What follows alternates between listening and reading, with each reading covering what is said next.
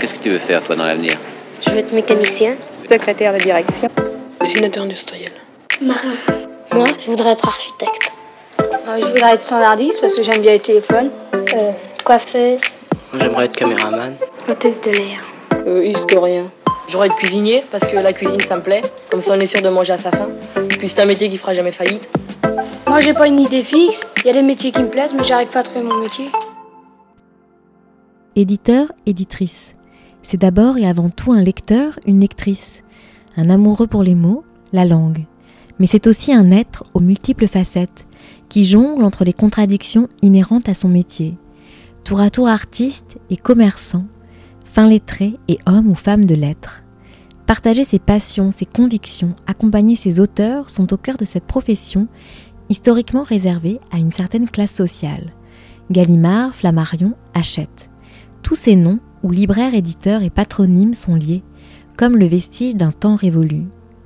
Un temps révolu Pas forcément. Paris concentre toujours 90% des maisons d'édition. Certaines maisons continuent de se transmettre de génération en génération, et les postes semblent encore être l'apanage d'une certaine classe sociale. Mais comme partout, il existe des exceptions qui arrivent à se faire une place, à trouver leur place, dans ce monde de l'édition, à l'instar de Nathalie Sbéraud, la présidente directrice générale des éditions de l'Olivier. Ce qui frappe, lorsque l'on rencontre Nathalie, c'est son allure. Qu'elle soit assise ou debout, elle a une manière de se tenir, comme une danseuse, le dos droit, les épaules dégagées, le visage entouré par des cheveux au carré, le regard déterminé, l'humour jamais loin. Elle est là, elle est là entièrement, pleinement. Elle est là, et durant un long entretien, elle m'a raconté son enfance entre HLM et Massillon, son parcours jusqu'à devenir la présidente directrice générale des éditions de l'Olivier. Elle m'a confié la place de la littérature dans sa vie et son attachement à Gustave Flaubert. Tout ça en écoutant des archives INA. Rencontre avec une femme qui depuis l'enfance a toujours été quelqu'un et qui s'est fait un nom dans le monde de l'édition.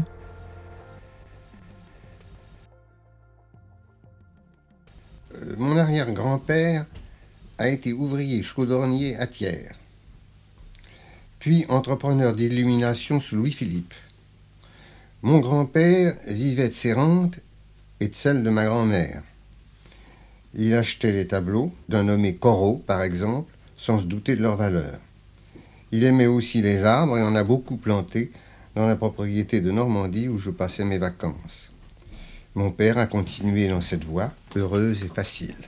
Vous êtes donc d'origine auvergnate Auvergnate et bourguignonne. Et Gallimard est un nom auvergnat ou bourguignon? Bourguignon. Et ce n'est donc pas un nom normand malgré vos attaches avec la Normandie? Pas du tout. Votre grand-père achetait des coraux sans savoir la valeur qu'ils avaient, avez-vous dit, Mhm. mais il savait le plaisir qu'il éprouvait à les voir. Il n'avait pas d'intérêt pécuniaire, simplement. Non. C'était un véritable amateur C'était pour fumer son cigare devant les tableaux. qui lui plaisait. Oui. Je voudrais savoir maintenant quels étaient vos rêves et vos désirs d'enfant en ce qui concerne le métier possible? Mon rêve était de n'obéir à personne, pas même à moi, d'être libre. Par conséquent, je n'envisageais aucun métier. Mais est-ce que vous aviez tout jeune, je veux dire vers 10 ans, est-ce que vous aviez révélé déjà un goût particulier pour les lettres? Absolument pas. Et quelles études avez-vous faites?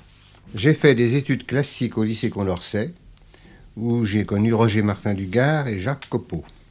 Vous les avez poursuivis jusqu'à quel examen? Euh, philosophie. Et ensuite, vous n'avez pas envisagé de faire des études littéraires? Non. Est-ce que vers la vingtième année, après avoir passé vos bachots, vous avez envisagé de faire un métier d'ordre littéraire sans euh, cependant poursuivre dans la voie des études littéraires? Ou bien est-ce que vous ne considériez pas l'art et la littérature comme des activités simplement de distraction? Je considérais l'art et la littérature non pas comme une activité, mais comme une distraction, parmi d'autres. Le hasard, un vrai hasard, une rencontre à la Chambre des députés, où j'étais allé par curiosité entendre Clémenceau, m'a fait connaître un jeune normalien, Henri Franck, avec lequel je me suis lié, et qui m'a fait connaître le frère de Jean Schlumberger. Puis ce fut l'engrenage, sans décision, sans que je m'en sois rendu compte. D'autre part, un ami d'enfance, Francis Jourdain, qui vient de mourir, m'a fait connaître Léon Paul Farc, puis Valérie Larbeau. Une archive de Gaston Gallimard qui remonte à 1959 Et je veux bien que tu réagisses à l'archive. Ah oui, écoute, c'est très drôle presque d'écouter ça, déjà parce que j'adore entendre les archives de l'époque avec cette voix très particulière qui est une espèce de grain. Et puis non, bien sûr, j'entends, moi, euh, dans les réponses de Gaston Gallimard, des choses qui sont euh, très différentes de mon parcours, comme euh, le mot rente, il dit que son grand-père vivait de sa rente, sa grand-mère aussi. Alors je trouve ça assez drôle qu'il précise que l'arrière-grand-père était ouvrier parce que on voit bien qu'il est d'une famille où justement les gens n'avaient au fond pas besoin de travailler, mais il a besoin et on le mmh. sent de préciser qu'un jour il y a quelqu'un à travailler.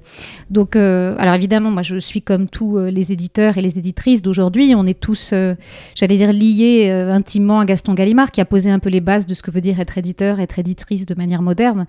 Donc, mais tout de même, je, remarque des différences majeures entre nos parcours. Et voilà, pour aller de manière, enfin pour dire les choses de manière très simple, la rente, l'argent, il a rencontré quelqu'un à la Chambre des députés en allant écouter Clémenceau, ce sont des activités qui, je crois, appartiennent à une certaine classe sociale. Et euh, voilà, donc pour moi, c'est intéressant parce que je, s'il fallait répondre à ces questions, je ne répondrais évidemment pas du tout la même chose. Et je ne pourrais pas employer le mot de rente, que ce soit pour mon arrière-grand-père ou mon arrière-grand-mère ou, ou, bien moi. Donc je trouve ça vraiment intéressant, cette différence de, de naissance, de classe, parce qu'elle dit beaucoup. Et puis euh, l'endroit d'où on est euh, donne aussi une certaine coloration au rêve. Euh, il parle de liberté, il dit n'exercer aucun métier parce que ça lui semblait possible de n'exercer aucun métier, mmh. puisque son père, enfin voilà, dans sa famille, on ne travaillait pas vraiment en fait. Donc je trouve que c'est intéressant parce qu'évidemment moi, je crois qu'on a tous le rêve de la liberté, hein, bien sûr, mais je n'aurais pas mis derrière le mot liberté n'exercer aucun métier. C'est une définition de la liberté que je trouve intéressante. Je dirais que mon parcours à moi, c'est est très différent. Voilà, je viens d'une famille, euh, je viens famille pied noir, euh, plutôt de la classe populaire. Je dis plutôt parce que c'est assez complexe socialement, comme souvent. du côté de mon père, c'est une famille de commerçants qui a réussi, mais avec ce que ça veut dire d'incertitude de, et de moments d'échec puis des réussites. Et du côté de ma mère, c'est une classe plus populaire. Oui, c'est mon, mon grand-père était, mon arrière-grand-père était boucher. Euh, mon grand-père était fonctionnaire euh, administratif, secrétaire en fait, au ministère de la Marine. Et euh, évidemment, dans, la, dans le parcours de ma famille, ce qui a d'important, c'est pieds noirs, c'est-à-dire c'est-à-dire des immigrés, c'est-à-dire des gens jamais vraiment chez eux, dans l'endroit où ils sont. Mhm. Et ça a changé totalement la destinée de mon père, puisque il est parti d'Algérie en 62, il a vécu la moitié de sa vie en Algérie, la moitié de sa vie en France. Et ma mère aussi a quitté la Tunisie, elle. Et évidemment, la guerre et les événements ont bouleversé leur existence. Ma mère était censée faire une vie euh, en Tunisie et mon père euh, une vie en Algérie assez prospère, euh, puisqu'il aurait hérité de la fortune de son père. Mhm. son père qui était extrêmement pauvre et qui avait réussi, comme on dit. Mais en fait, la guerre a tout changé puisque le, voilà la fortune est restée en Algérie, l'argent a été comme euh, j'allais dire perdu, mais quelque part il s'est volatilisé. Mhm. Et j'insiste sur le fait qu'ils étaient commerçants, c'est-à-dire c'est c'est pas la bourgeoisie, c'est pas la même chose. Mon père a arrêté l'école très tôt à 8 ans parce que euh, il était le dernier de sa fratrie et ses parents n'avaient aucune envie de s'occuper de lui, donc il a dit qu'il voulait plus aller à l'école. On lui a dit pourquoi pas. Et personne s'est vraiment occupé de lui. Alors ses frères et, ses sœurs avaient le bac, mais ils n'avaient pas, euh, ils n'avaient pas poursuivi ensuite véritablement leurs études. Voilà, les sœurs se sont mariées puisque c'est ce que faisaient les femmes à l'époque. Et euh, les frères ont plus ou moins fait la même chose que les parents, donc des commerces, des boutiques, euh, voilà. Et donc évidemment, c'est pas du tout la même chose. On ne fréquente pas, on ne rencontre pas par hasard un normalien et on ne devient pas proche de Valérie Larbeau. C'est-à-dire que c'est quand même pas mm. les mêmes mondes, même si euh, l'argent était là, puisqu'ils avaient plusieurs magasins en, Algérie, mon père est d'Oran, mais c'est quand même pas la même destinée. Donc évidemment, moi, je suis, je suis l'enfant de ce couple-là. Et donc, je, n'ai pas eu les mêmes rêves et les mêmes désirs. Moi, mon rêve, c'était d'être prof. C'était d'être professeur de français, d'abord institutrice quand j'étais euh, enfant, et puis ensuite professeur de français. Et euh, moi, je considérais que c'était un, métier euh, magnifique qui allait me donner la liberté, parce que moi, j'ai été justement dans des familles où il n'y avait pas de liberté. Tout a été empêchement, histoire de l'empêchement par, par les événements voilà, de la guerre, comme je disais, mais aussi un empêchement concret, c'est-à-dire que ma mère n'avait pas exactement assez d'argent pour aller faire des études à Tunis, il fallait qu'elle reste à Bizerte. ma grand-mère ne voulait pas d'ailleurs que ma mère parte. Hein. C'était, euh, elle voulait la garder un peu, j'allais dire, sous sa coupe, mais il était hors de question de, d'exercer comme cela sa liberté. Mhm. Et donc je, suis, euh, je pense, née dans une famille de gens empêchés. Et euh, ma mère a, très, de manière très, j'allais dire, consciente, avait très présent à l'esprit cette idée de- que je sois libre, justement. Mais pour moi, la liberté passait par le travail. C'était la base. C'est-à-dire qu'il fallait justement exercer, c'est la clé. C'est-à-dire que la liberté passait par choisir son métier. Voilà. Mm. Moi, je n'avais eu, dans, je n'avais dans ma famille que des histoires de hasard. C'est-à-dire euh, mon père qui arrive et qui dit, bah bon, il fallait bien travailler, donc je faisais ceci ou cela, je déchargeais les bateaux, puis je rencontre quelqu'un qui. Alors, c'est des vies extrêmement romanesques, euh, en particulier du côté de mon père. C'est des vies très romanesques parce qu'on est sans cesse, euh, comment dire, euh, guidé par le hasard et par les opportunités. On n'a pas vraiment de plan de carrière. En revanche, euh, le hasard, ça veut aussi dire, euh, ça limite aussi, puisque euh, c'est, je crois que c'est une phrase de Balzac euh, qui dit, voilà, il, il fallait avoir la chance d'avoir, d'avoir le hasard en fait quelque Oui, part. c'est une insécurité aussi. C'est une insécurité, bien sûr. Donc je dirais que voilà, moi je suis d'une famille de gens empêchés dans tous les sens du terme, et que ma mère a souhaité, mes parents, ma famille, ont- ils ont souhaité que je ne sois pas empêchée, et donc que j'exerce ma liberté dans le métier que je souhaitais. Et donc ce métier, ça a été pendant des années, j'ai voulu être prof, donc je ne l'ai jamais été. Et puis, euh, donc je dirais que c'était ça mon rêve. Mon rêve, c'était euh, de choisir. Et justement, alors, comment ça se passe finalement?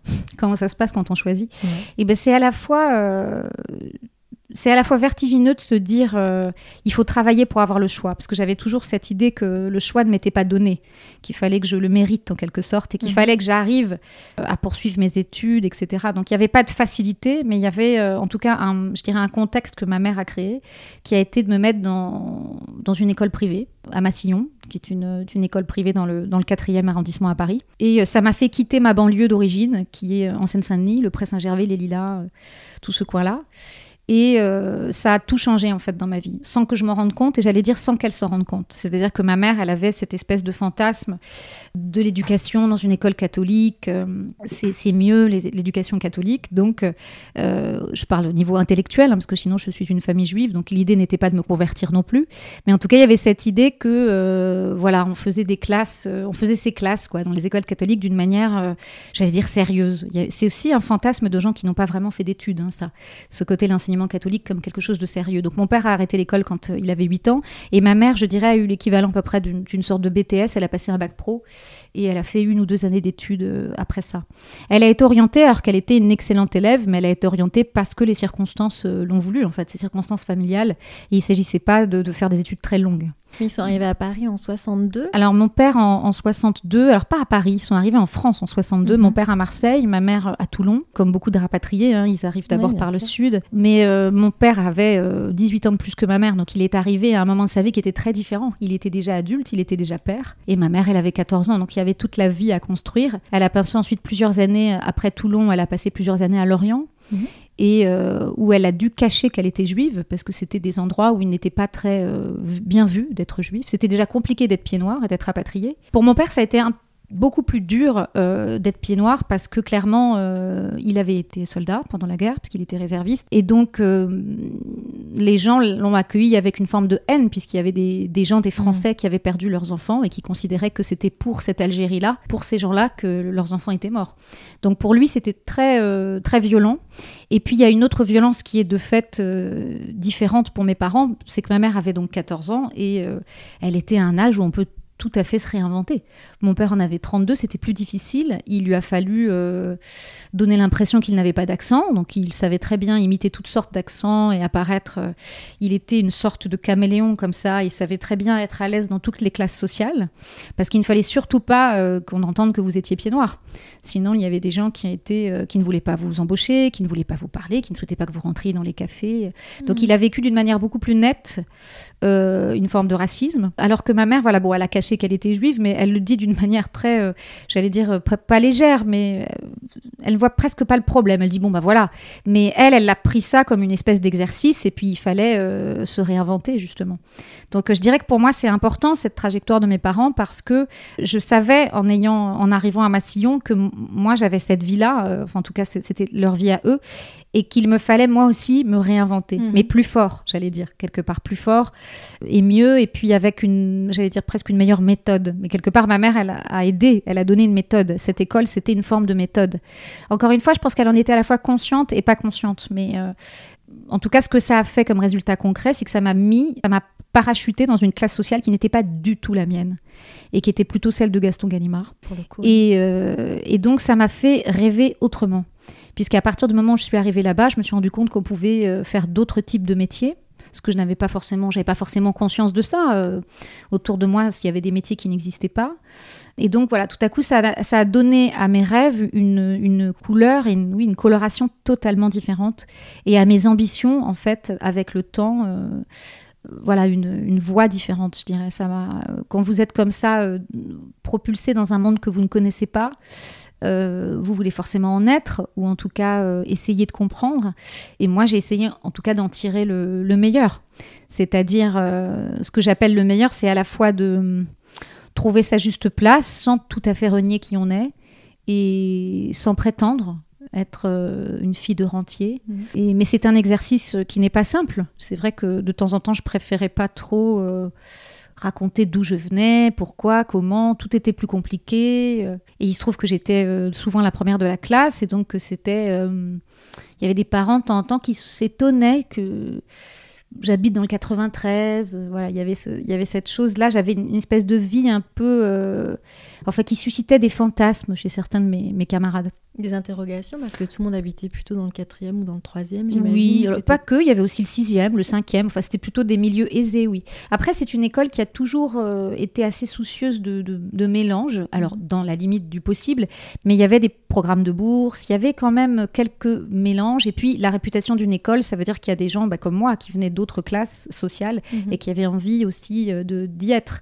Donc c'était pas non plus totalement, c'est pas l'école alsacienne ou voilà, Mhm. des endroits à Paris qui sont des endroits d'élitisme assumé, absolu et euh, assez peu euh, perméable. Là, c'est un, c'est euh, un lycée, enfin une, école, un collège, lycée de tradition oratorienne qui a une tradition chrétienne culturelle assez ouverte en fait. Donc Mm. par exemple, je n'étais pas obligée d'aller au catéchisme. tout le monde trouvait ça formidable que je sois juive. voilà, il y avait des cours d'instruction religieuse. J'avais même une fois fait un exposé sur le judaïsme, sachant que je suis une des plus mauvaises juives de, de l'histoire du judaïsme. Je sais très peu de choses sur cette religion. La plupart des choses, je les ai apprises dans Yentl euh, avec Barbara Streisand. Donc je n'étais pas exactement la personne adéquate pour cet exposé, mais euh, ça m'avait obligée à aller regarder des choses que je ne connaissais pas. Et puis euh, surtout, euh, ça voulait dire que voilà, il y avait une ouverture quoi. L'idée Mhm. n'était pas de, de- de l'entre-soi. non, l'idée n'était pas exactement l'entre-soi, bien que de fait. C'est comme ça. Euh, je pense que oui, l'entre-soi, euh, j'allais dire, il va de soi. C'est même pas un programme en fait. Il va de soi. C'est quelque chose qui est si naturel que la question ne se pose pas. Mais je crois que la chance que j'ai eue, c'est d'être dans une école assez ouverte. Et en particulier, le, le parcours des enseignants était assez ouvert. Donc, euh, il y avait, euh, par exemple, un professeur de physique que j'adorais, qui s'appelait Monsieur Chalal, qui était lui-même, j'allais dire, euh, fils d'immigrés. Donc, voilà, il y avait comme ça des parcours dans, dans l'école, que ce soit les enseignants ou certains élèves. Moi, j'avais une de mes grandes amies qui était portugaise, dont la mère était femme de ménage. Donc, il y avait quand même dans le, autour de moi, c'était pas non plus de manière unanime euh, une classe sociale aisée. Mais quand même, évidemment, euh, quand je parlais des parents qui s'interrogeaient sur pourquoi la première de la classe, mais d'où vient cette euh, Nathalie Sbéro, qui est parce que c'était, il y avait certains élèves qui étaient extrêmement euh, poussés par leurs parents, qui avaient des récompenses quand ils étaient premiers. euh, C'était quand même un endroit où il y avait une un certain sens de la compétition. Donc moi j'aimais bien ça. Donc ça m'a pas du tout, euh, comment dire, ça m'a pas, euh, c'était pas difficile pour moi. Voilà, je crois que ça m'amusait. J'ai- Il y a toujours eu dans ma... C'était un jeu, j'ai pris ça comme un jeu. Il y a dans ma famille un, un certain esprit de compétition. Mon père faisait de la boxe quand il était jeune, donc je pense qu'il y avait un truc comme ça, un peu de on aime gagner, quoi. Donc euh, je crois que j'ai pris cet euh, esprit de compétition euh, comme un jeu, sans y voir totalement les implications sociales et sociologiques. Ça, je les ai vues après, quand, Mm. quand j'ai lu Bourdieu et quand j'ai appris, euh, voilà, Mm. quand j'ai quand j'ai pris de la distance au fond avec mon propre parcours.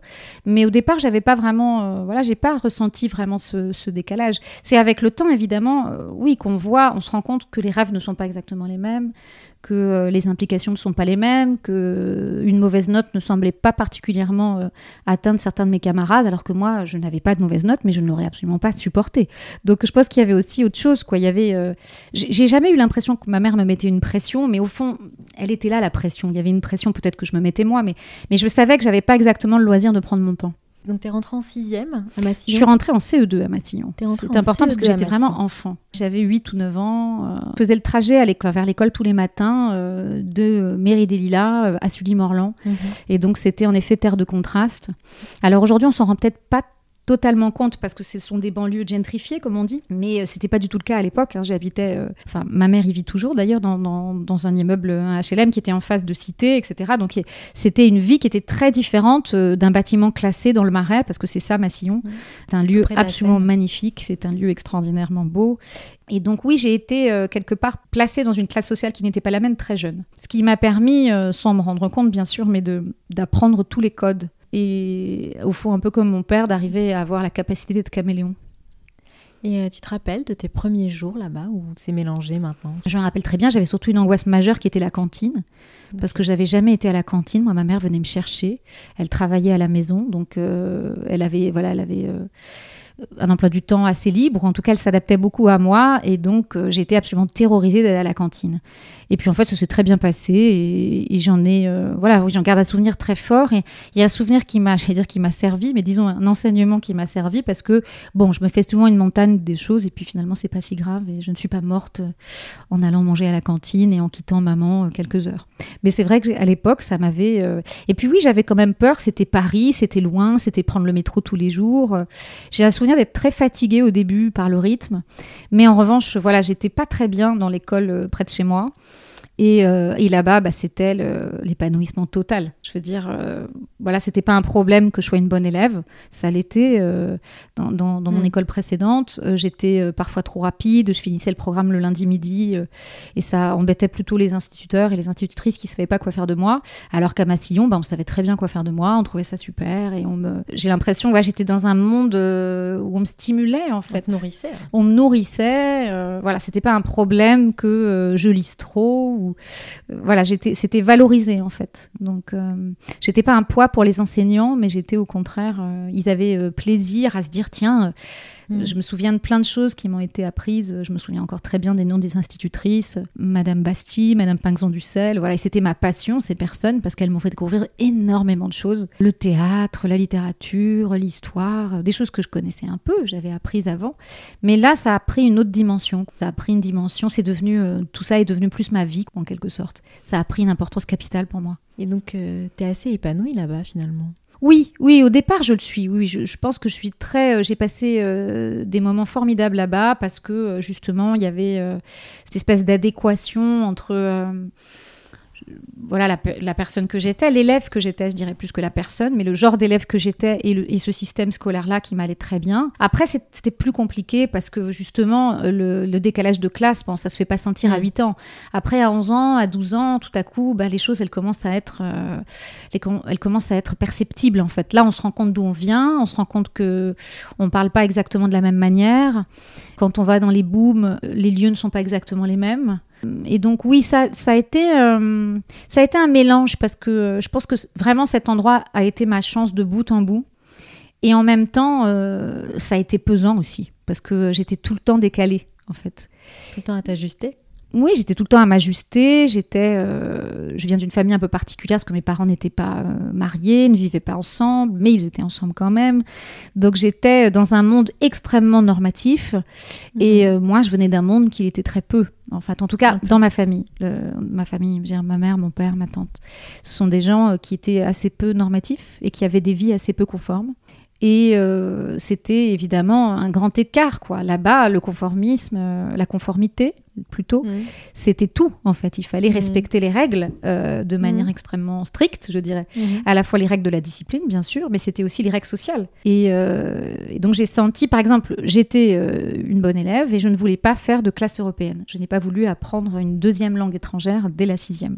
Je faisais déjà de l'anglais en primaire et je n'ai pas voulu faire parce que je n'avais pas du tout envie d'apprendre l'allemand. Il n'y avait que l'allemand et donc j'ai refusé de faire de l'allemand. Et là déjà, c'est, j'allais dire, c'est le premier, c'est le premier écart parce que toutes les personnes avec qui j'étais à l'école, tous mes amis euh, qui m'ont suivi de 8 à 11 ans, bah, eux avaient tous voulu évidemment faire une classe européenne.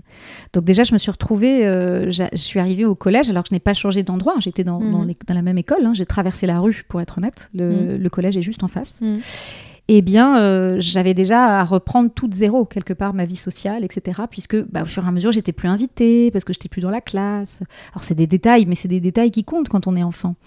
Parce que je ne voulais pas apprendre l'allemand. Voilà, je ne voulais pas apprendre l'allemand, j'avais pas particulièrement envie de. Donc, ma mère m'a laissé très libre de tous mes choix euh, scolaires et j'ai fait exactement ce que j'ai voulu. Et donc, euh, moi, je voulais faire de l'espagnol en quatrième et, euh, et puis après, j'ai fait lettres, alors que les très bons élèves, mon Dieu, quelle horreur. Mais euh, à l'époque, il y avait déjà ça, il y avait déjà cette idée que. Je me souviens qu'il y avait une prof qui m'avait dit Mais c'est idiot parce que tu ferais S, enfin à l'époque, oui, ça s'appelait euh, pas S, si, peut-être, ça s'appelait déjà S. Elle m'avait dit Tu pourras faire tout ce que tu veux avec S, alors qu'avec lettres, tu pourras rien faire du tout. Et c'est vrai que moi, je comprenais pas très bien ce qu'était tout ce que je voulais avec de la physique et de la chimie et de la bio, sachant que j'avais des bonnes notes dans ces matières parce que j'avais le goût de la compétition, mais que ça m'intéressait pas du tout. Et j'étais déjà tout de suite une littéraire. J'aimais les lettres, j'aimais l'histoire, la géographie. Voilà, j'aimais toutes les matières, euh, les langues. J'étais tout de suite très. J'avais une personnalité. Je sais pas si ça a un sens, mais j'avais une fibre en tout cas tout de suite très littéraire. Et euh, donc, il y avait des profs qui tantôt me rappelaient à l'ordre en disant Mais quel gâchis, quoi. C'est-à-dire, c'est quand même dommage. Et, euh, et bon, ma mère n'a rien écouté, parce que je me souviens même qu'elle a été convoquée une fois en lui disant Mais c'est quand même dommage. Cette pauvre enfant, on ne la laissait pas faire n'importe quoi. Et donc, euh, quand je suis arrivée en terminale, je crois, ma, ma professeure de français m'a dit Bon, alors à ce moment-là, il faut au moins faire une prépa à minima. J'avais absolument aucune idée de ce qu'était la prépa, en réalité. Alors, j'avais plus ou moins idée de ce qu'était Normal Sup, parce que comme je lisais beaucoup de livres, j'avais vu qu'il y avait quelques Mm. écrivains que j'admirais qui avaient fait Normal Sup. Mais j'avais pas d'idée de ce qu'était concrètement, de ce Mm. qu'auraient été concrètement mes journées euh, si j'avais fait euh, Normal Normal Sup. Sup, ouais. Donc, je suis restée euh, trois semaines en classe préparatoire, parce que j'ai détesté, immédiatement détesté. Qu'est-ce que tu détestais? Je détestais euh, l'espèce de, discipline excessive. euh, J'allais dire, c'était presque du, masochisme, enfin du sadomasochisme. Masochisme pour les élèves qui y restent et sadisme pour les professeurs qui y exercent. Non, je détestais ça. J'ai euh, un souvenir d'une colle d'histoire où il m'avait dit très bien, bravo, plus le samedi à 8 heures. Bon. Mm. Et puis, euh, question subsidiaire, c'était sur la guerre de 100 ans, et question subsidiaire à laquelle je n'ai pas totalement su répondre, donc je suis passée de la note de 14 à la note de 6. Ce qui était une manière, évidemment, de me punir. Enfin, de, voilà, c'était une façon de nous, d'exercer, enfin, de voir un peu notre capacité de résistance. Et euh, j'avais une telle capacité de résistance que je me suis dit, hors de question de me laisser traiter comme ça. Et donc, au bout de trois semaines, je suis partie en disant à la professeure principale, euh, professeure d'anglais, qui, m'aimait beaucoup, elle m'a dit mais c'est dommage, mais c'était pas possible. Non, je suis partie, je suis allée à la Sorbonne faire des études de lettres et je le regrette pas du tout parce que voilà, je pense que j'ai pas, non, j'ai pas de regrets. et J'ai j'ai été, je crois, euh, j'ai suivi mon instinct et hum, j'allais dire presque physiquement quoi, j'étais pas bien dans cet endroit. Et, euh, et je ne sais pas euh, rester dans des endroits si je ne suis pas bien. Enfin, qui, qui le sait? Je ne sais pas, mais en tout cas, j'ai exercé ma liberté pour le coup et je suis partie. Alors, euh, sur le, la table, il y a Claire Marin, Être à sa place. J'imagine que tu l'as lu. Alors, euh, J'adore Claire Marin, je suis passionnée par cette femme. bah, moi aussi, j'aime beaucoup Claire Marin. Elle explore la question de la place et notamment du vrai lieu. Donc ça, c'est tout ce que disait Annie Arnaud dans la série d'entretiens qu'elle avait euh, eu avec la réalisatrice Michel Laporte. Et pour elle, donc Annie Arnaud, son vrai lieu est l'écriture, ça on le sait. Et elle dit la lecture, c'était le lieu de l'imaginaire, là où je vivais de manière intense en même temps. C'était ce qui me séparait du monde réel de mon enfance en m'offrant des modèles sociaux très souvent aux antipodes des miens. Je m'y réalisais à fond dans chaque livre, mais cette irréalisation a joué un rôle formidable dans mon acquisition de connaissances. Le livre était l'ouverture sur le monde. Est-ce que toi, il y a eu cet effet-là quand tu prenais un livre quand tu étais enfant? Oui, il y avait cet effet-là du vrai lieu, ça c'est certain, euh, du lieu de la découverte d'autre chose. Mais si je suis totalement honnête, le premier lieu de la découverte d'autre chose, c'est la télévision. La première fenêtre ouverte sur le monde, c'est la télévision. Car euh, chez moi, la télévision avait un rôle central. Ma mère est passionnée par la politique, donc elle regardait beaucoup les informations. Et puis, la télé était presque tout le temps allumée. C'est-à-dire que ça veut pas dire qu'on la regardait tout le temps, mais ça veut dire qu'elle était tout le temps là. C'était une présence. C'était une présence. Et donc la télévision, puisque je vivais euh, quand j'étais petite avec mes grands-parents, qui donc regardaient la télévision, et euh, la télévision est centrale. Alors pourquoi elle l'est? Parce que elle est tout, la télévision. Elle est à la fois le divertissement, elle est l'actualité, elle est l'information, elle est la culture. Et moi j'avais une passion, alors je dis j'avais, mais j'ai toujours une passion pour lui, même s'il n'exerce plus, pour Bernard Pivot, parce que euh, voilà, je ratais sous aucun prétexte les émissions de Bernard Pivot Apostrophe. Apostrophe, bouillon de culture, culture. tout, et puis aussi Jacques Chancel. Parce que justement, c'était... euh, alors, il était euh, un peu moins présent euh, quand j'ai commencé à être un petit peu plus grande. C'est surtout ma mère qui me parlait de lui comme... c'est- Elle est- il était la passion de ma mère. Et donc, Jacques Chancel, euh, Pivot, euh, voilà, tout ce qui était... Ça, ça permettait de d'ouvrir euh, d'ouvrir d'autres portes, quoi. Voilà, tout à coup, il y avait d'autres mondes, il y avait d'autres gens, il y avait euh, des acteurs, des chanteurs, euh, des destinés. euh, et ça, ça m'a toujours passionnée. Et, chez moi, c'était vraiment la télévision, commenter la télévision, commenter la vie des gens célèbres, plus ou moins célèbres. c'est une activité à part entière. Donc, je dirais qu'avant la littérature, si je suis honnête, c'est la télévision qui est mon vrai lieu. Mm. Et j'avais vraiment les- ces deux pôles-là. Alors je sais que ça fait pas, euh, comment dire, c'est pas chic de le dire parce que on est dans, moi je suis dans un monde aujourd'hui euh, socio-professionnel où la télévision est, est perçue comme, euh, enfin c'est va des rétro quoi. Beaucoup d'éditeurs ne regardent pas la télé, n'ont pas la télé, euh, me regardent avec des yeux euh, Ahuri. ahuri quand je dis que la télévision, pour moi, ça a été central dans mon éducation. Mais Mhm. c'est vrai, je, je le dis en toute sincérité. On voyageait par la télévision, enfin, c'était tout, quoi. Et donc, euh, c'est avant les livres, la télévision, parce que c'est très jeune, c'est tout de suite. Mhm. Donc, les premiers, euh, le, le premier passage vers le monde extérieur, c'est la télé. Et après, les livres, ça offre un autre passage. Et finalement, c'est un passage vers un monde plus intérieur. C'est-à-dire que pour moi, c'est la découverte de la vie intérieure, de la, c'est l'expression de, de Nathalie Sarraute, Mm. de la sous-conversation. Mm. C'est la découverte de ça. C'est la découverte que la réalité euh, n'est qu'une version de ce qui se passe et qu'on joue tous un rôle au fond et qu'il y a des choses sous les comportements, Mm. sous les phrases. Mm. Et la littérature, elle permet d'aller là. Donc je dirais que il y avait le lieu, le lieu où j'étais, ma famille, euh, le lieu de la vraie vie. Il y avait ce deuxième lieu qui était la télévision et le monde extérieur. Et puis peut-être il y a le vrai lieu qui est celui où on va gratter ce qu'on a découvert dans les deux premiers mondes. Et là, la littérature permet ça. En fait, la littérature, pour moi, c'était le voyage, le refuge, tous les mots qu'on donne, euh, qui sont associés d'habitude à la littérature, c'était pour moi la télévision.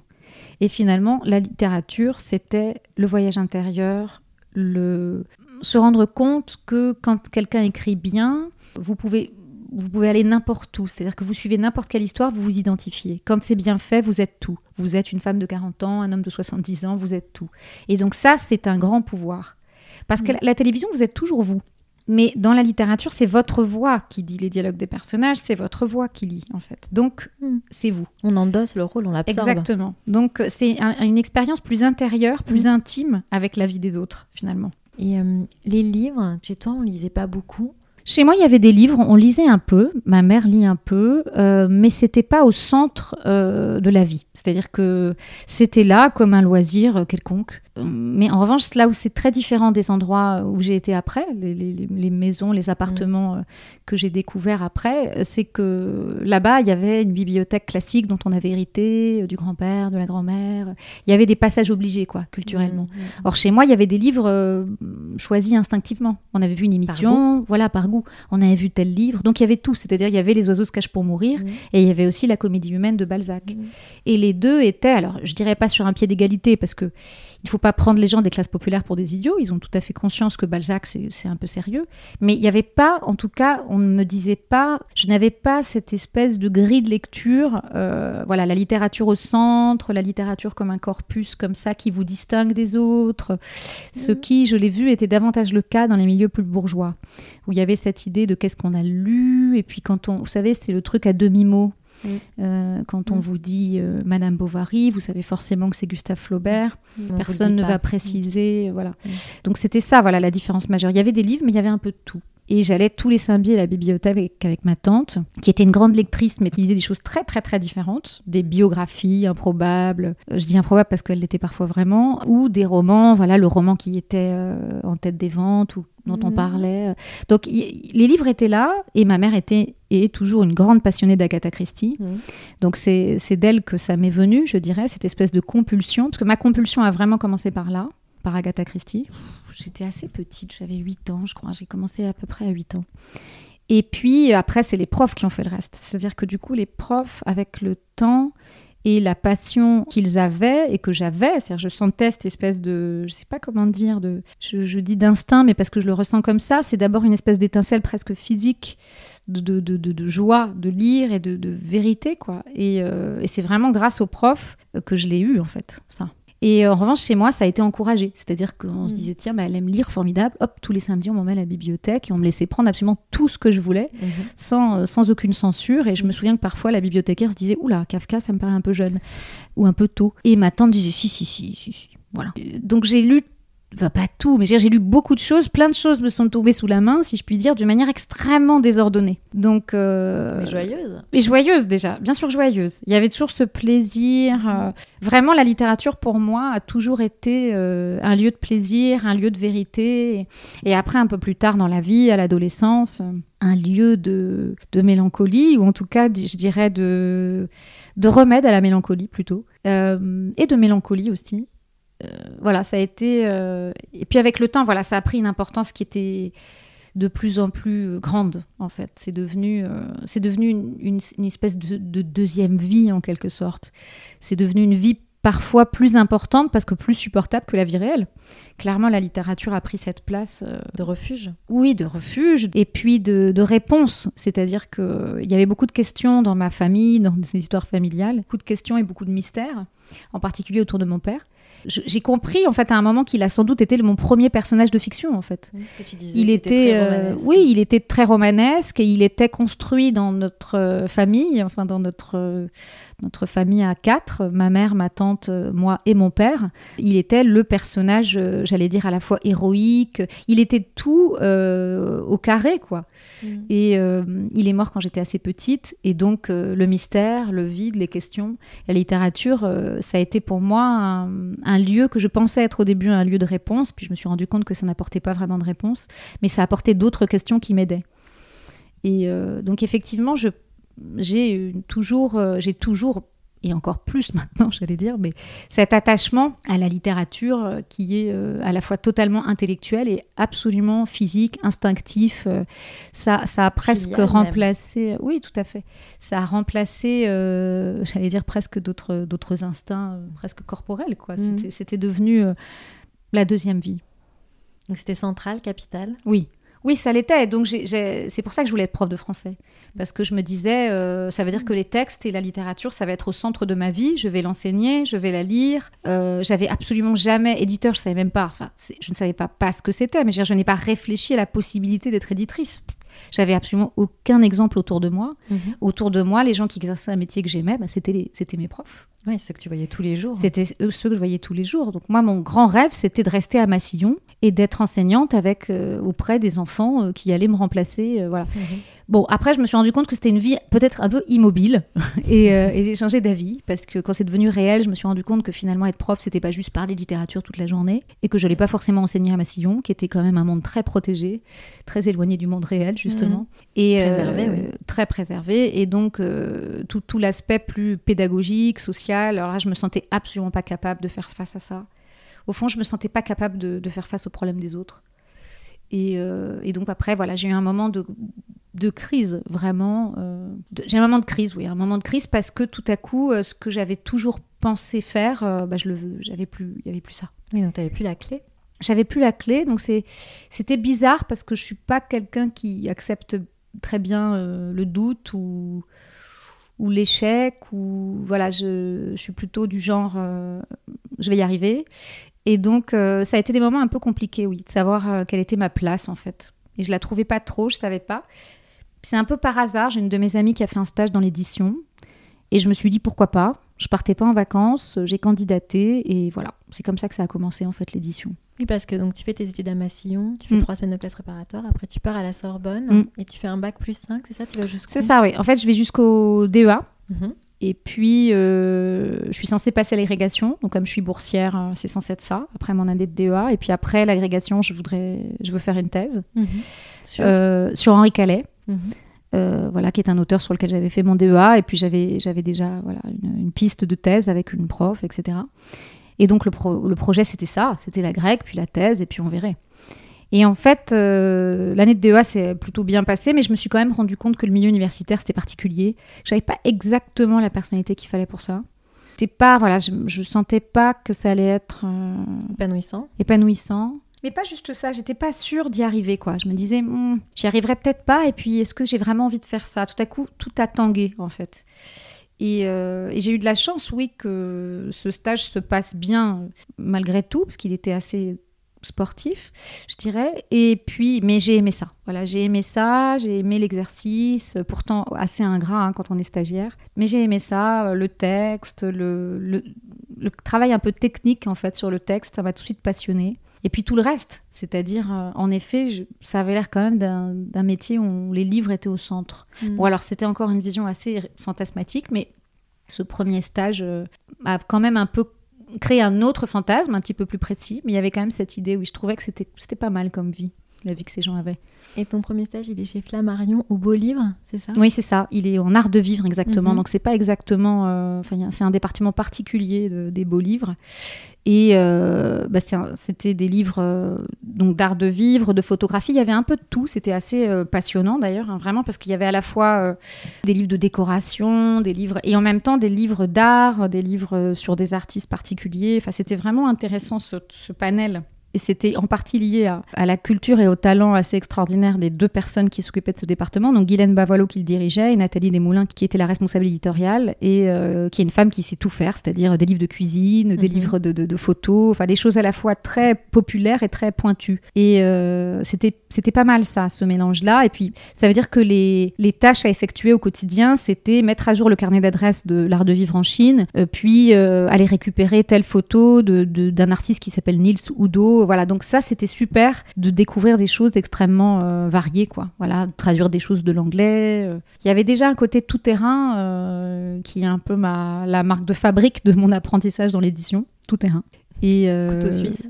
Couteau suisse, tout terrain, ouais. J'ai toujours euh, travaillé dans des structures assez petites, Mhm. entre guillemets petites, hein, parce que c'est toujours des structures assez petites, l'édition au fond, mais, mais des structures, voilà, assez, euh, entre guillemets, artisanales, même si bien sûr Flammarion, c'est un grand groupe, mais euh, au fond, c'est une multiplicité d'artisanat euh, dans, un, dans un, une macro-structure plus importante. Mhm. Mais il y avait quand même cette idée, je crois que dans le département de vivre, on avait des bureaux à part qui étaient en face de Flammarion, on devait être 4 ou 5, donc c'est tout petit. ouais, Oui, c'est ouais. très petit. Familial. Donc j'ai toujours été comme ça euh, dans des endroits où il fallait tout faire. Et alors, après Flammarion, comment ça se passe? Alors après Flammarion, je, je suis censée passer l'agrégation. Donc comme je suis boursière, je suis obligée de la passer parce que sinon je dois rembourser euh, la bourse.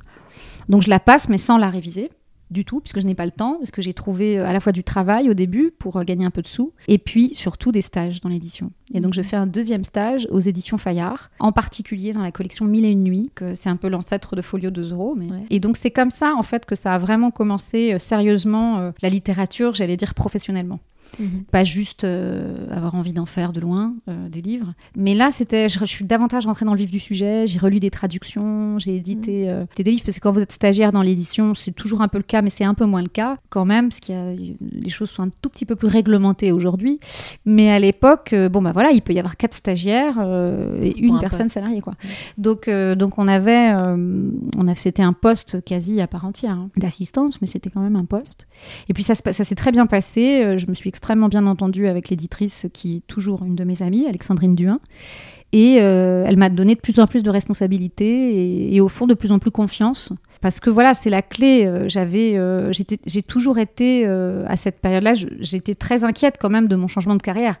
C'est-à-dire que je me disais, mais comment je vais y arriver quoi? Donc, euh, puisque tout à coup, il n'y avait pas de voie, euh, il n'y a pas de voie toute tracée pour être éditrice en fait. Ça n'existe pas. Il y a des écoles, il y a des DESS. À l'époque, ça s'appelait DESS. Il y a des masters, mais ça ne veut pas du tout dire que vous allez trouver du travail. Ça ne veut pas du tout dire que. Enfin, c'est pas comme un concours. Tu es censé passer un concours. Et avoir un travail toute ta vie, C'est ça. puisque c'était rentré dans la fonction publique. Exactement. Donc là, j'ai laissé, euh, j'ai laissé le hasard, j'allais dire, mais en tout cas, oui, il y a quelque chose de cet ordre-là qui entre en jeu et qui euh, me panique en réalité. Mais la panique chez moi et l'anxiété n'est pas, euh, n'empêche pas l'action. Donc euh, j'étais très, euh, j'étais plutôt inquiète et j'étais toujours persuadée de- que j'y arriverais pas, mais je faisais. Et donc bah, j'ai passé les étapes en fait. J'ai beaucoup, je me suis beaucoup, j'allais dire j'ai beaucoup jeun. Non mais c'est vrai, je pense que tous les gens avec qui j'ai fait des stages à l'époque s'en souviennent sûrement, mais je, disais beaucoup j'y arriverai jamais.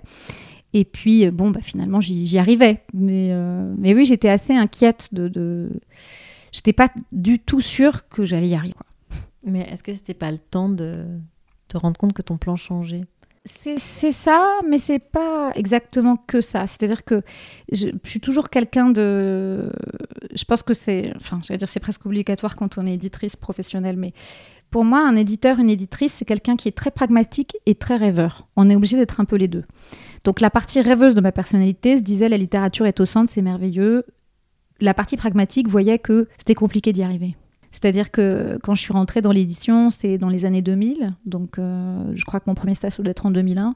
Et à l'époque, on reste éditeur au même endroit pendant 25 ans. Donc, je me disais, euh, il y a très peu de postes dans l'édition. C'est c'est des, c'est des- voilà, dans une maison d'édition, il y a cinq personnes, il y a deux éditeurs. Voilà, je me disais, mais à quel moment il n'y a pas d'annonce, par exemple? En tout cas, à l'époque, il y en avait très peu. Parce que c'est un monde en vase clos. Voilà, c'est un monde en vase clos. Et en plus, moi, je voulais faire de la littérature, ce qui en soi est déjà considéré comme une espèce d'aristocratie de l'édition. C'est-à-dire que c'est le. euh, Enfin, voilà, si on veut dessiner une espèce de triangle, c'est tout à la pointe, quoi. C'est le truc le plus pyramide. difficile, c'est en haut de la pyramide. C'est. Il n'y a vraiment pas d'annonce. Euh, quand justement, je demandais comment vous avez fait pour, il y avait vraiment deux, euh, deux voies. C'est-à-dire qu'il y avait des gens qui me disaient, ben moi j'ai fait un stage et puis et puis et puis. Donc euh, c'était des parcours comme ça euh, organiques. Ils font un stage, ça se passe bien. Euh, Il y a des moments de, de- comment dire d'hésitation. Il y a des, c'est pas des carrières comme ça toutes tracées. Donc il faut beaucoup de détermination. Voilà. Je- et puis je sens qu'il faut s'accrocher quoi. Donc je vois qu'il y a ce parcours-là qui est possible. Il est plus rare, mais il est possible.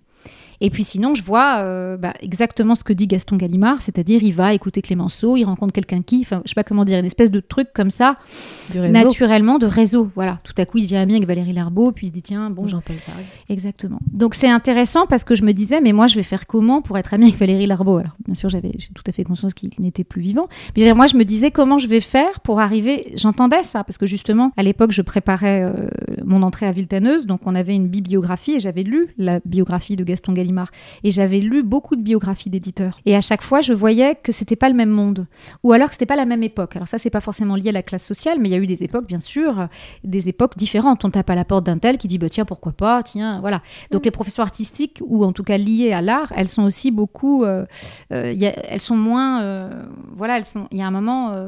dans les années 60, tout ça, elles sont plus poreuses, quoi. C'est-à-dire que tout à coup, il y a une espèce d'ouverture.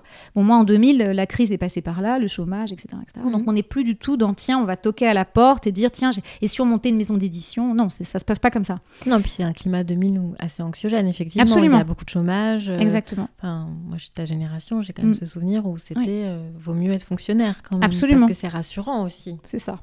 Donc je lisais des biographies d'éditeurs en me disant, ouh là là, je, je me reconnais nulle part en fait. C'est-à-dire que même dans des, dans des par exemple dans, dans- dans des parcours euh, socialement plus proches de moi, euh, c'était quand même très différent parce que l'époque est différente. Hmm. Donc il ne s'agit pas seulement d'où je viens, mais euh, du moment où je suis née. Mais c'était pas les 30 glorieuses, donc. euh, Exactement. Donc je me disais, ok, c'est possible, le parcours, on, va, on va bûcher, mais c'est plus long. Et en plus, j'avais pas forcément d'exemple euh, de gens qui faisaient exactement ce que moi j'avais envie de faire, c'est-à-dire de la littérature. Hmm. Et là, je sentais que c'était quand même plus dur, quoi. C'était plus dur, c'était pas la même chose. Voilà, il y avait. Et puis, quand j'ai commencé vraiment à, à rentrer dans ce métier, c'est-à-dire le moment où vous rencontrez des gens, où on vous dit tiens, bah, t'es quand même super, je vais te présenter à machin, qui va te présenter à truc. Quand même, très souvent, on me demandait qui étaient mes parents, quoi. Je voyais que ça, ça comptait. On me disait votre nom vient d'où, euh, il fait quoi votre papa, euh, et donc c'était pas juste par curiosité. Je sentais que la Mhm. réponse qu'on attendait, c'était euh, qui vous recommande en fait. Et pas juste vous recommande parce que vous êtes euh, compétente, mais qui vous recommande, euh, voilà. Le nom. Oui, il y avait un truc de nom, justement. Il y a- c'est quand même des, des questions qui sont importantes, puisque Gaston Gallimard, la maison porte son nom. Comme Et, plein de euh, maisons d'édition. Bien sûr, comme plein de maisons d'édition. Donc cette idée du nom, c'est quand même important. Qui- D'où vient votre nom, en fait? En dehors du fait que mon nom n'est pas un nom euh, tout à fait français, donc ça suscite forcément des questions. Enfin, pas forcément d'ailleurs, mais en tout cas, ça en suscite parfois. De la curiosité bien ou mal placée, mais euh, mais il y avait, je sentais qu'il y avait ça. Donc j'avais une espèce de tension, je crois, parce qu'il y avait une tension concrète et une espèce de dichotomie Mhm. entre euh, ce, ce parcours, euh, ce parcours un peu euh, laborieux qui mènerait peut-être pas exactement à où je veux arriver. C'est-à-dire peut-être que euh, j'allais travailler dans l'édition juridique, l'édition scolaire, etc. Ce qui ne m'intéressait pas du tout. Enfin, je- J'en Hmm. suis désolée pour les gens qui font ça. C'est pas contre ou pour. C'est simplement que moi, ce n'est pas ce que je voulais faire. Et j'avais l'impression que euh, ça, c'était peut-être des endroits qui étaient accessibles en effet par le, le travail, le mérite, euh, mais que les endroits où moi je voulais aller, c'était plus compliqué que ça. Parce Donc j'avais cette inquiétude de euh, comment je vais faire pour voilà comment je vais faire quoi concrètement comment je vais faire. Comme j'ai toujours été quelqu'un de très pragmatique, j'ai voulu ajouter des diplômes aux diplômes Et euh, c'est comme ça, parce que Alexandrine Duin, qui était ma responsable de stage chez Fayard, avait fait le, le DESS de Viltaneuse, et je me suis dit, ah bah ok, je vais faire ça alors. Et puis après, j'avais entendu que c'était le meilleur, donc je me suis dit, allez, pourquoi pas. Et euh, ça, me rassurait, je crois. Ça me rassurait d'avoir un diplôme d'édition officiel. Je voulais absolument tout faire pour mettre euh, les chances de mon côté, quoi. Oui, et puis ça, peut-être qu'aujourd'hui, ça évite souvent les diplômes aussi de- des syndromes de l'imposteur qui peuvent être. Oui, aussi, c'est vrai. Oui, oui. Mais alors, juste, qu'est-ce que tu répondais à la question qu'on te posait euh, Vous venez de la part de qui? Alors, euh, il arrivait parfois que je vienne vraiment de la part de quelqu'un qui m'avait recommandé parce que euh, il ou elle me trouvait compétente. C'est oui, effectivement, oui. Les, les questions sur la famille, c'était toujours assez drôle parce que euh, je sentais bien qu'au fond, si je répondais la vérité, donc je disais voilà, je suis la fille de Régine Sbéraud et de Léon Mergui. bon, ça n'intéressait pas beaucoup parce que Régine Sbéraud et Léon Mergui, dans l'édition, ça voulait pas dire grand-chose. Et donc, bien sûr, j'avais j'avais une petite insolence, clairement. J'aimais bien répondre exprès Léon Mergui et Régine Sbéraud, sachant très bien que la réponse était déceptive. Et euh, je faisais comme si je n'avais pas compris le but de la question. Et euh, effectivement, je sentais bien. euh, mon père avait une expression que j'aimais beaucoup. il disait voilà de, de gens qu'il admirait que c'était quelqu'un. Et il disait de moi, il avait dit de moi quand j'étais petite, ce sera quelqu'un. Donc c'est quelque chose qui m'a beaucoup marqué évidemment, puisque c'est une chose. Voilà, c'était une espèce de programme, j'allais dire. C'est Mm. programmatique. Je voulais être quelqu'un. Et donc, euh, quand on me posait la question qui sont vos parents, j'avais envie de répondre, mais je suis quelqu'un en fait. J'avais pas besoin de. Et puis mes parents, euh, ce sont deux personnes avec une énorme personnalité, donc je trouvais que c'était déjà pas mal au fond d'être la fille de de Régine Sbéraud et de Léon Mergui. Et euh, mais je voyais bien que ça ne suffisait pas, que mon interlocuteur ou que mon Mhm. interlocutrice parfois attendait autre chose euh, comme réponse comme réponse. Mais même leurs noms sont romanesques. C'est vrai, il y a quelque chose, il y a quelque chose.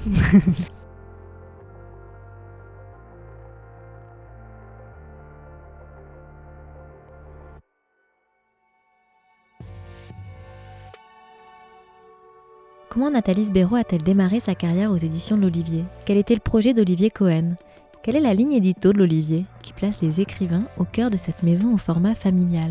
Pourquoi, selon elle, être éditrice, c'est dire jeu en contrebande? C'est dans la deuxième partie du podcast avec des archivina.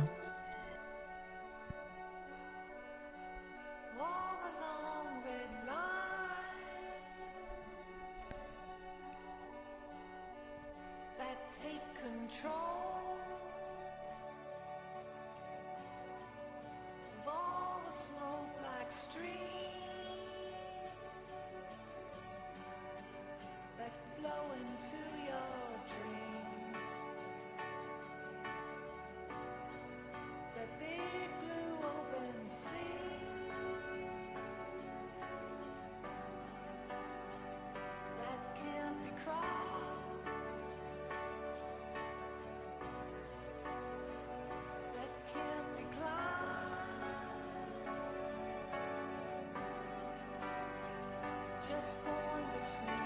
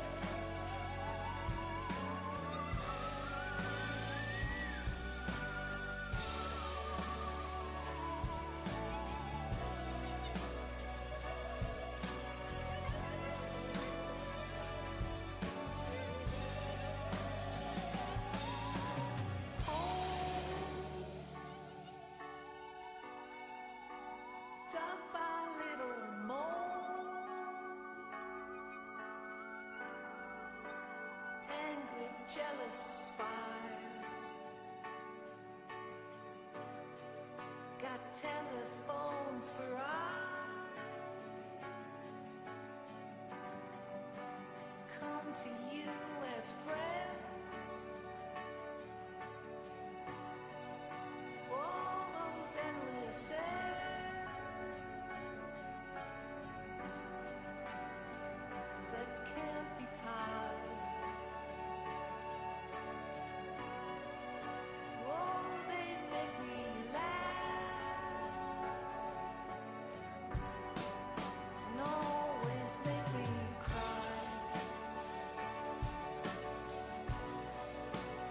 till they dry.